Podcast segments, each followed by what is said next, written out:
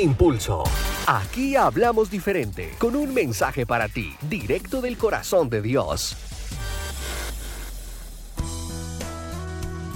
El estrés, la ansiedad y el afán son cosas a las que todos tenemos que enfrentarnos diariamente. En muchas ocasiones estas cosas nos llevan a enfrentar los problemas que tenemos a diario con tan poca sabiduría que terminamos tomando las peores decisiones. O lo que es peor, terminamos dándole la espalda a los problemas porque no podemos encontrar una solución. En pocas palabras, nos terminamos complicando la vida. Por esta causa, quiero que prestes mucha atención a las siguientes tres historias que te van a demostrar que para tomar buenas decisiones solo basta con despojarse del estrés, el afán y la ansiedad, pues una mala decisión que tomes te puede hacer perder tiempo, dinero y felicidad.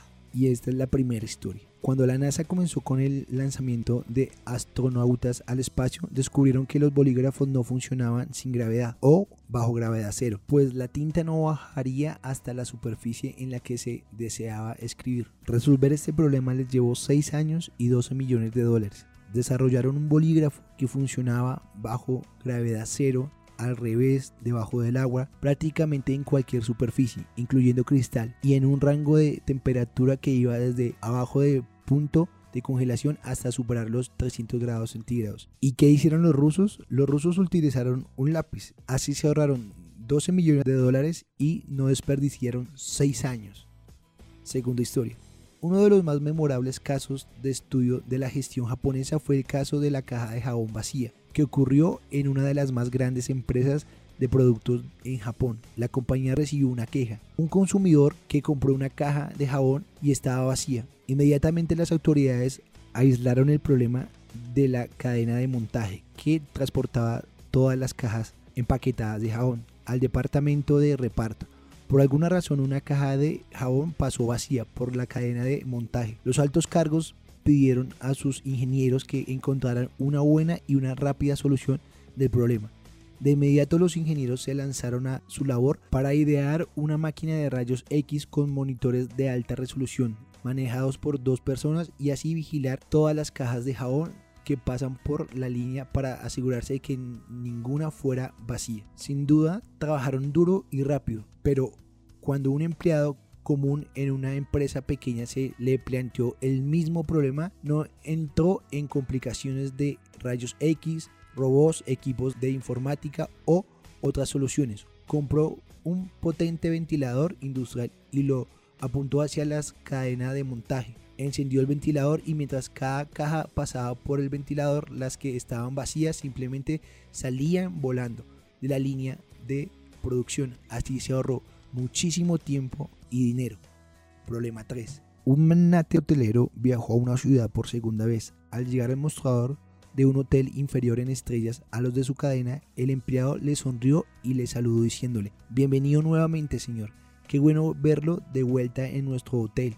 Sorprendido en gran manera ya que a pesar de ser una persona tan importante le gustaba el anonimato y difícilmente el empleado tendría tan buena memoria para saber que estuvo allí un año antes. Quiso imponer el mismo sistema en su cadena de hoteles, ya que ese simple gesto le hizo sentir muy bien. A su regreso inmediatamente puso a trabajar en este asunto a sus empleados para encontrar una solución a su petición. La solución fue buscar el mejor software con el reconocimiento de rostros, base de datos, cámaras especiales, tiempo de respuestas en microsegundos, capacitación a los empleados, etc., con un costo aproximado de 2.5 millones de dólares. El magnate prefirió viajar nuevamente y sobornar al empleado de aquel hotel para que le revelara la tecnología que aplicaban. El empleado no aceptó el soborno alguno, sino que humildemente comentó al magnate cómo lo hacían. Le dijo, mire señor, tenemos un arreglo con los taxistas que le lo trajeron hasta acá. Ellos le preguntan si ya se ha en el hotel al cual lo está trayendo. Y si es afirmativo, entonces cuando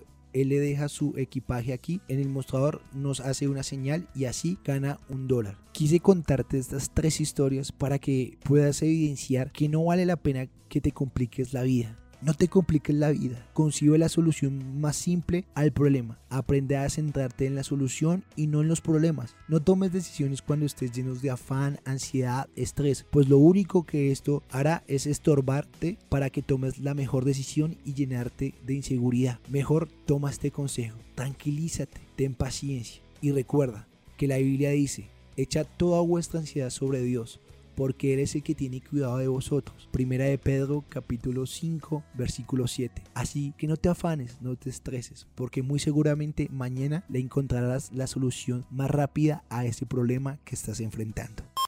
Y recuerda que Dios es tu impulso.